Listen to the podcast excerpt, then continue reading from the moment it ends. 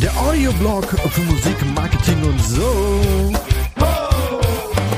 Check this out. Herzlich willkommen zum Support Your Local Bands Podcast. Hallo, am Mikrofon ist der Kai. Und ich sag's euch gleich, wie es ist. Heute gibt's wieder eine etwas kürzere Folge. Ihr kennt das Problem und ich hab's auch schon ein paar Folgen vorher äh, schon mal erwähnt. Manchmal wird es zeitlich ein bisschen eng. Aber meine oberste Regel lautet, jeden Donnerstag kommt ein Podcast. Egal wie. Und genau deshalb gibt es diese Episode. Etwas kürzer, aber trotzdem auf den Punkt und, wenn ich es schaffe, mit etwas weniger Laberei. nee, nur Spaß. Das wird eh nix. Heute geht es um das Thema Guerilla-Marketing. Das ist ganz grob gesagt eine unkonventionelle Marketingform, die auf ausgefallenen Maßnahmen und hoher Kreativität besteht und sich ja, fernab von den normalen Vermarktungswegen bewegt. Und das im Idealfall natürlich sogar mit wenig Budget. Ich habe im letzten Marketing-Montag darüber gesprochen, dass man out of the box denken sollte, sich also nicht um vorgegebenen Rahmen sich also nicht um vorgegebene Rahmen und Grenzen scheren sollte, sondern diese, ja, diese gesamte Box mal sinnbildlich gesprochen einfach in den Müll zu schmeißen, um völlig frei in seinem Denken zu sein. Das sind genau die Ansätze, die man auch fürs Guerilla-Marketing braucht. Dort bewegt man sich nämlich weg von den üblichen Marketing-Tools wie Anzeigenschaltungen, Videomarketing, Interviews geben, präsent sein und so weiter und so fort. Natürlich ist das trotzdem alles wirkungsvoll und sollte auch weiterhin beachtet werden. Aber manchmal kommt der richtige Kick eben erst, wenn man was ganz Neues ausprobiert. Im Grunde ist es schwer, jetzt dazu so eine konkrete Anleitung zu geben und sozusagen, also Guerilla-Marketing macht das, macht das, macht das.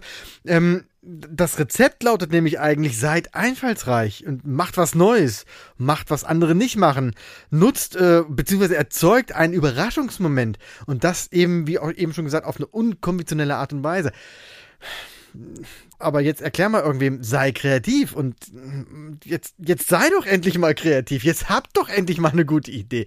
Das ist halt schwierig, dann da ins Detail zu gehen. Und deshalb kann man es eigentlich zwar gut umschreiben, aber am Ende mit solchen Aussagen natürlich nichts anfangen.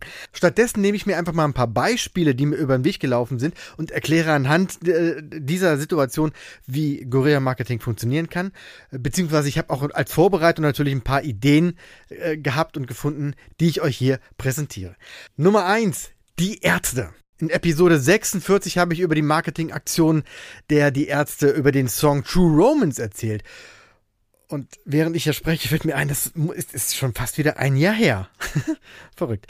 Also, ähm, die Ärzte haben zur Promo des Songs befreundete Bands gefragt, ob die den Song a cappella singen und dann davon natürlich ein Video aufnehmen und das auf deren Plattform teilen. Mitgemacht haben solche Bands wie, wie Do Nots, Beatsteaks, Deichkind, Kraftklub, Roland Kaiser, natürlich. ähm, HP Baxter, grandioser Auftritt. Die Toten Hosen sogar. Und viele, viele andere. Richtig, richtig geile Aktion. Das Ganze wurde mit dem Hashtag Sing True Romance verbunden und ist dann richtig schön viral gegangen. Klar, die teilnehmenden Bands haben alle natürlich auch selber schon große Reichweite und das genau wurde natürlich von denen die Ärzte ähm, genutzt. Dadurch haben sie dann selber weniger Aufwand gehabt und weniger Kosten, um diese Reichweite zu bekommen sondern konnten stattdessen über die befreundeten Bands die Sichtbarkeit erlangen. Und, und das ist der eigentliche Clou, sogar Fanvariationen gab es davon. Also die, es wurden Fans inspiriert, äh, da auch mitzumachen. Also bis dahin kannte diesen Song halt niemand, außer diese A Cappella-Version. Und trotzdem haben einige äh, Fans, Mucker und Bands äh, irgendwie mitgemacht, haben dann ihre Version gesungen oder haben das mit, mit, Musik unterlegt, wie der Song klingen könnte und so. Äh, richtig, richtig geiles Ding. Am Ende haben dann alle darauf hingefiebert, dass der Song dann endlich rauskommt. Und als er dann draußen war, natürlich riesiges Promborium. Und dann noch äh, gab es zum Schluss noch ein Video, bei dem alle Bands, die mitgemacht haben, äh, ja quasi zu einem großen Song zusammengeschnitten wurde. Und natürlich hat nicht jede Band so ein Umfeld an großen Bands und auch nicht so, so einen Einfluss, dass die alle natürlich auch mitmachen wollen. Aber die Idee an sich ist klasse und lässt sich auch im kleinen Rahmen vielleicht ein bisschen abgespeckt adaptieren.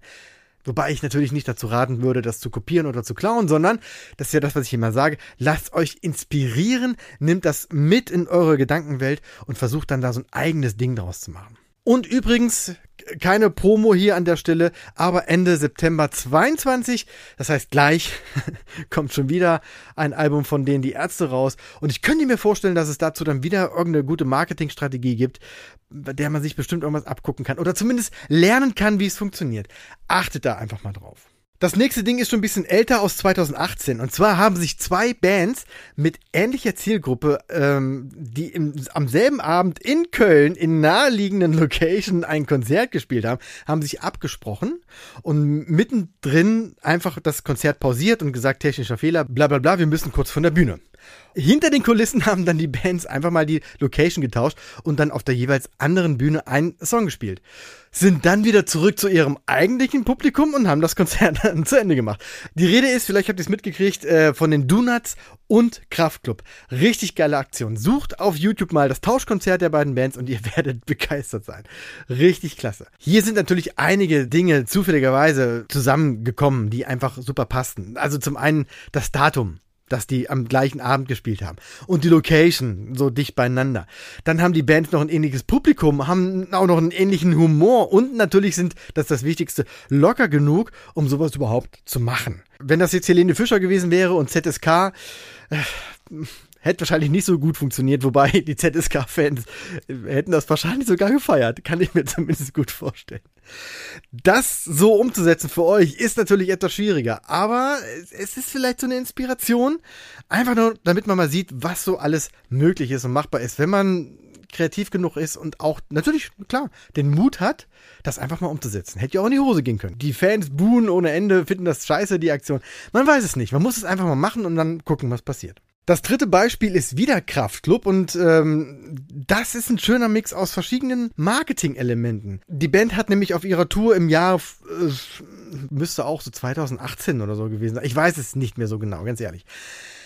Auf jeden Fall waren die auf Tour und haben jeden Tag in einer anderen Stadt eine rote Box mit Goodies versteckt. Ich glaube sogar, da waren auch Freikarten dabei.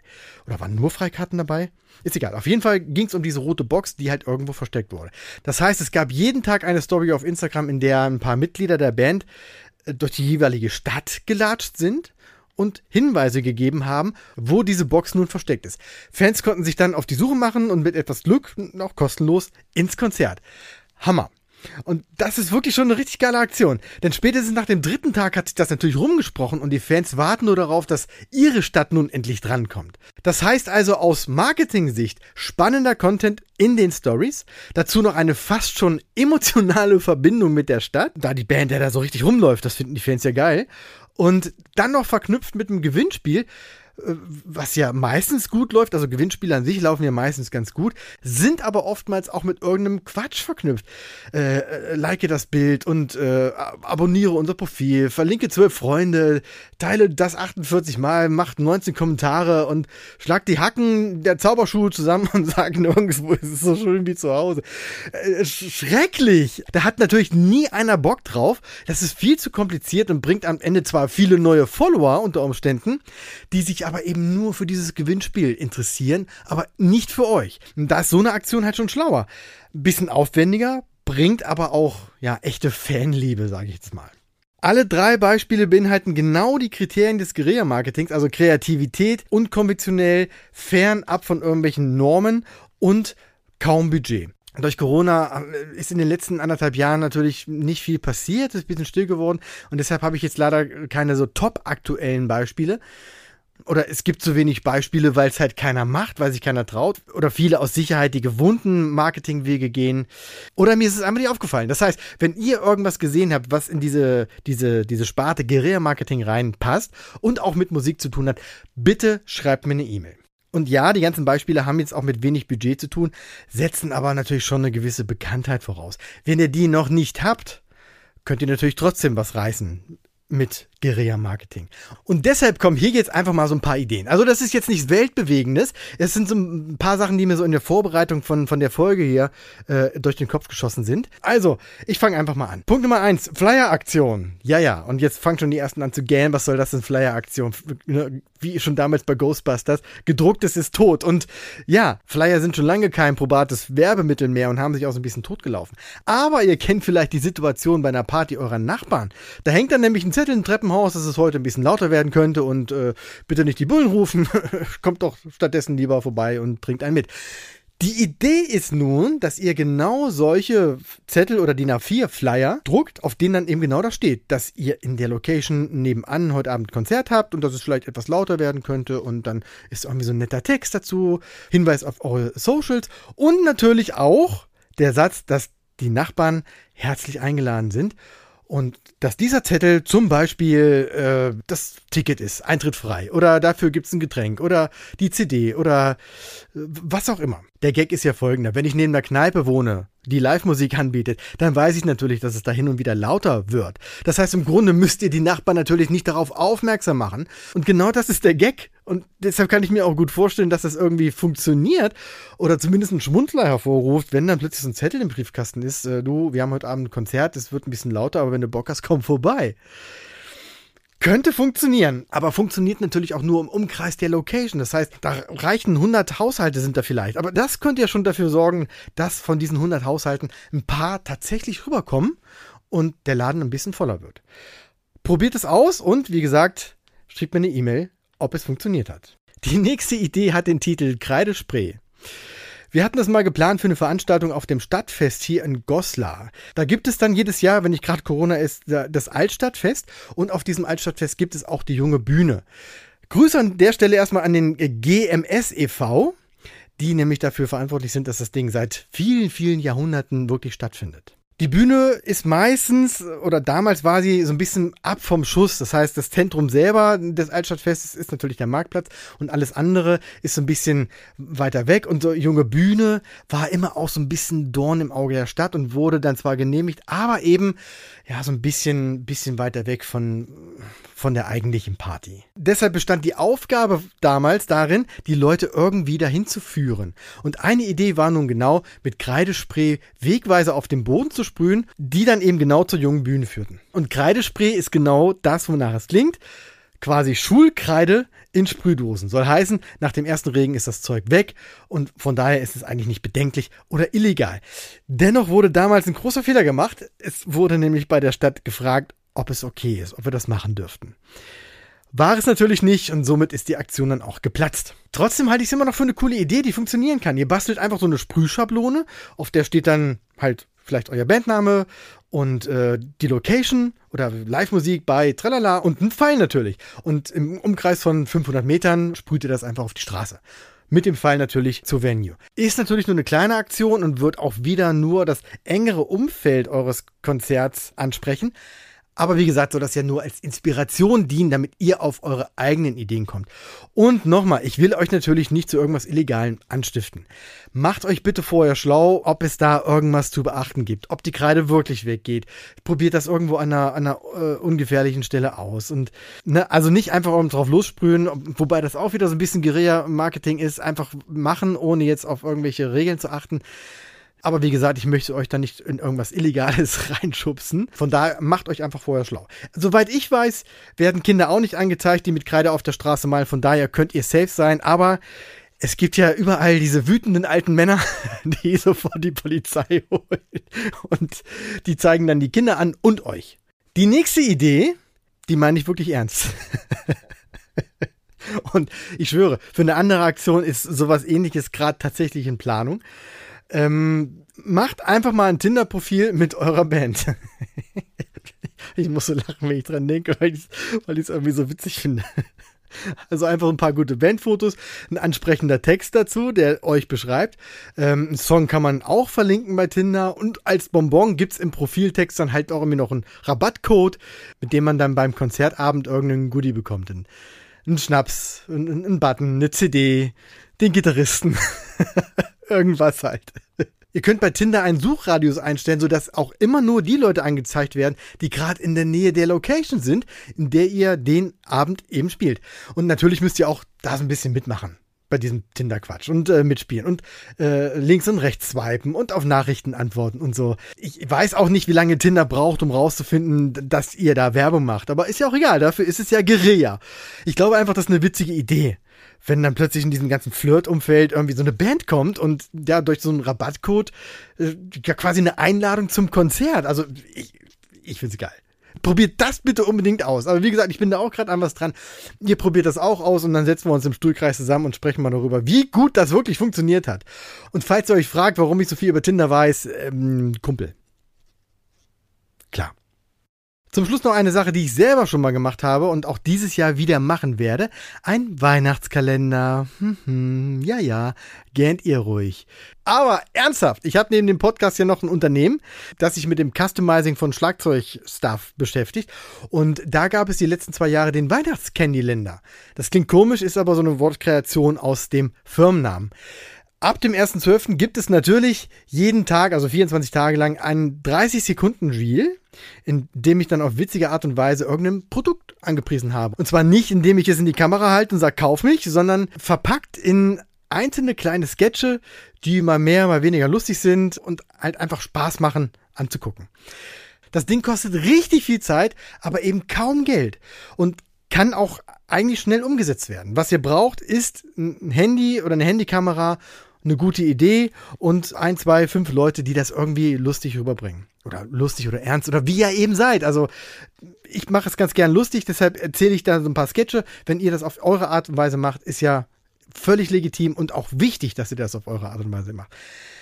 Der Vorteil ist, ihr habt jeden Tag Content, was gerade in der Weihnachtszeit ein bisschen schwierig ist, weil da alle plötzlich ganz viel Content haben. Ihr seid dann aber immer gerade in den Stories ganz vorne. Und ihr könnt dann immer irgendwas raushauen. Das heißt, ihr könnt auch auf euer Produktportfolio aufmerksam machen. Und natürlich auf euch auf eine menschliche und emotionale Art und Weise. Und ja, die schlechte Nachricht ist, es ist wirklich, wirklich anstrengend. Und wenn man es so sieht, man glaubt das nicht. Sich 24 lustige kleine Filmchen ausdenken, die 30 Sekunden lang sind, die in sich eine geschlossene Story erzählen, äh, in der Gesamtheit aber einen roten Faden haben, die lustig sind und dann noch nebenbei einen Artikel bewerben. Es ist wirklich viel Arbeit. Also inklusive Idee, Umsetzung, Schnitt, Posting, Feedback-Schleife, das heißt dann nochmal parat stehen für Kommentare oder E-Mail schreiben und so weiter, würde ich fast sagen, hat mich das äh, ja doch, würde ich sagen, zwei Stunden täglich gekostet pro Filmchen. Aber es lohnt sich wirklich. Vielleicht verkauft ihr nicht so viel, aber das Feedback und die Reichweite, die, also die waren bei meiner Aktion wirklich klasse und deshalb lege ich euch das ans Herz. Es ist bald Weihnachten und ja, denkt einfach mal drüber nach, ob das was für euch wäre.